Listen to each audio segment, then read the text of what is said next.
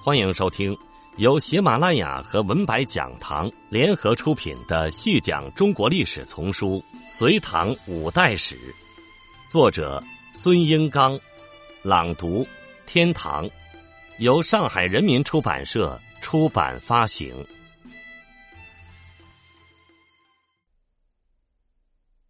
第二集，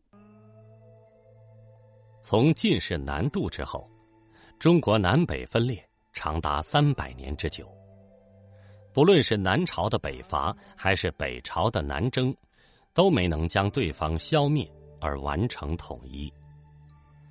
这个历史的使命，最后落到了隋文帝杨坚的身上。长达三百年的政治宣传，南方政权认为金陵为王气所在，黄旗紫盖本出东南。从东吴时代孙权的即位诏书，到孙浩的北伐，都是认为自己才是天命所在，所以，在魏蜀灭亡之后，孙浩居然不顾国力衰弱，大举北伐。南北朝时期，南朝如梁武帝萧衍等统治阶层，自认是汉文化的继承人，视北方为戎狄。随着侯景之乱。南方遭受重创，人们逐渐意识到金陵王气将尽，紫盖黄旗最终将归于洛阳，也就是北方。隋文帝即位之初，并没有立刻发动对南方的攻势，而专注于巩固政权。但是，并吞江南已经是隋朝君臣的既定战略。隋文帝任用贺若弼。为梧州总管，镇广陵；韩擒虎为泸州总管，镇泸州，以司察陈国的动静。又用杨素为信州总管，在永安大造战舰，以备水战之用。开皇二年（公元五八二年），隋文帝命宇文恺设计修建新的都城大兴城竣工，次年迁入新都。这就是后来隋唐时期的帝国中心长安城。在隋朝修建大兴城的时候，南北对立的局面还没有结束，陈朝依然存在，要到七年之后才被隋朝攻灭。因此，大兴城的修建也渗透了对代表南方政权的东南之气的厌胜思想。集中体现在大兴城东南隅曲江池的开凿上。宇文恺设计修建的长安城，最大的一个特点就是整齐划一。它的宫城、皇城居中，左右方里、郭城的大小、形式，一般都呈对称分布。但是在南城部分，西南隅的永阳方对应的东南隅却不是方里，而是一片湖泊。也就是曲江池。这样的安排，或许有人会认为是地形地势使然，但是在思想意识上，正是远镇东南的体现。开皇七年（公元五八七年），隋文帝时萧从入朝，后梁灭亡，梁宗室萧衍等奔陈。次年三月，隋文帝下诏伐陈，宣布陈后主的二十条罪状。引述天象灾异等现象，指出陈朝灭亡符合天意。这份诏书在南方分发了三十万份，瓦解南方的抵抗，可谓是早期心理战和宣传战的典型战例。十月，命晋王杨广、秦王杨俊及清河公杨素为行军元帅，于是杨广出六合。杨俊出襄阳，杨素出信州，刘仁恩出江陵，王世基出蕲春，韩擒虎出庐江，贺若弼出梧州，晏荣出东海，和总管九十，兵五十一万八千，都受杨广节制。隋文帝亲自到定城誓师，以期必胜。杨素指挥的隋朝水师，在陆军的配合下。在长江三峡袭击南陈船队，陈军在长江安置铁链，希望能够拦阻隋军，但是被隋军击败。之后，杨素指挥船队沿江东进，直抵汉口。此时，秦王杨俊指挥的隋朝军队从襄阳也挺进到汉水流域，两军因此会师。在长江下游，晋王杨广和高炯统帅的隋军主力东移寿阳。开皇九年正月，公元五八九年，贺若弼自广陵渡江，攻下京口；韩擒虎自横江渡采石，进拔姑熟。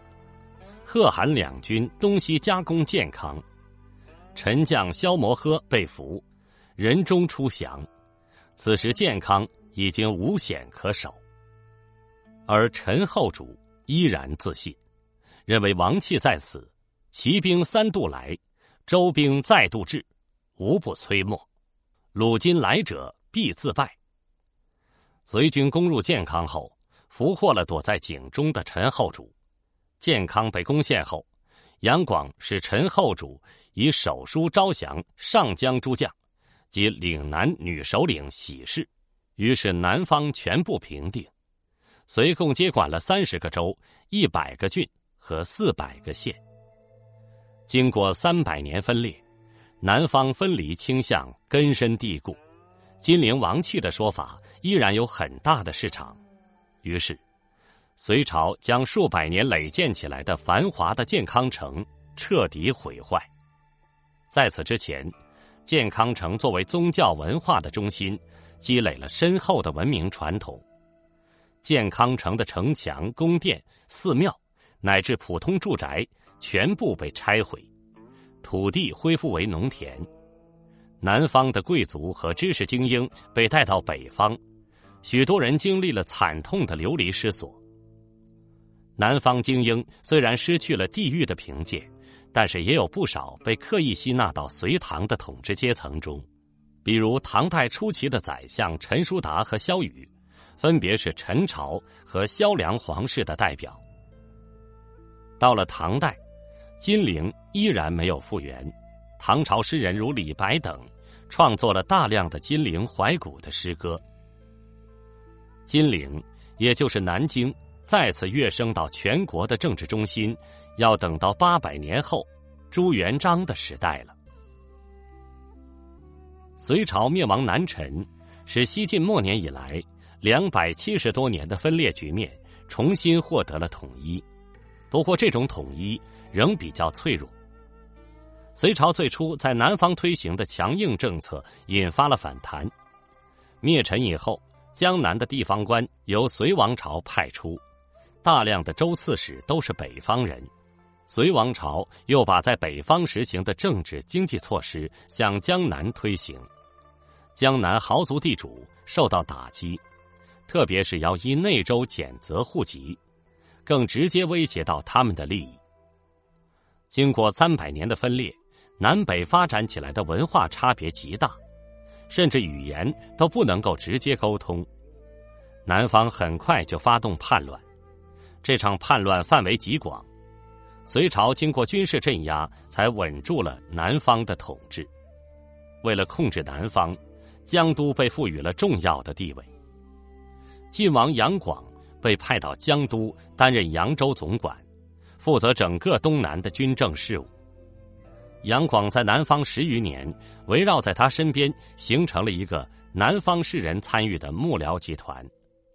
杨广本人也亲近南方传统，他的夫人萧氏正是来自萧梁家族。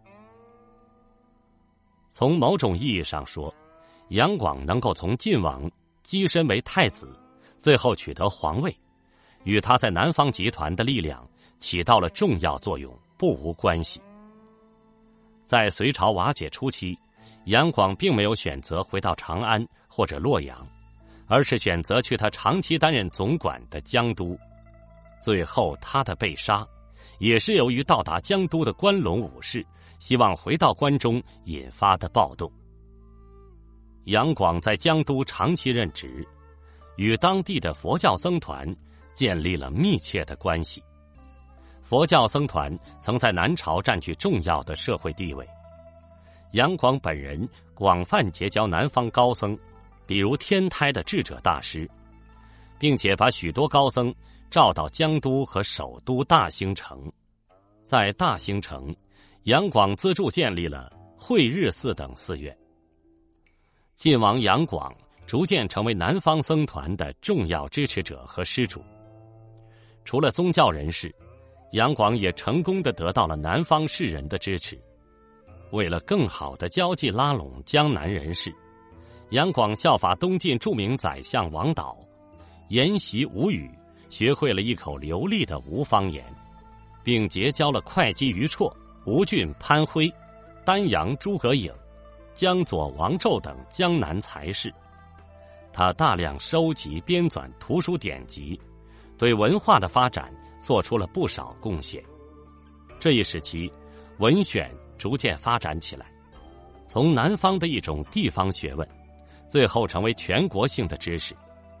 南方文人柳固言、于世基、裴运等，成为他坚定的支持者，并在杨坚即位后担任了重要的职务。实际上，杨坚身边始终围绕着一个核心的南方士人集团，在谋夺储君之位的过程中。杨广定下的策略就是：若所谋是果，自可为皇太子；如其不协，亦须据淮海，赴良臣之救。也就是说，如果能当上太子最好；如果不成功，就占据江淮，恢复南朝良臣的南方割据局面。听众朋友，这一集就为您播讲到这里。感谢您的收听。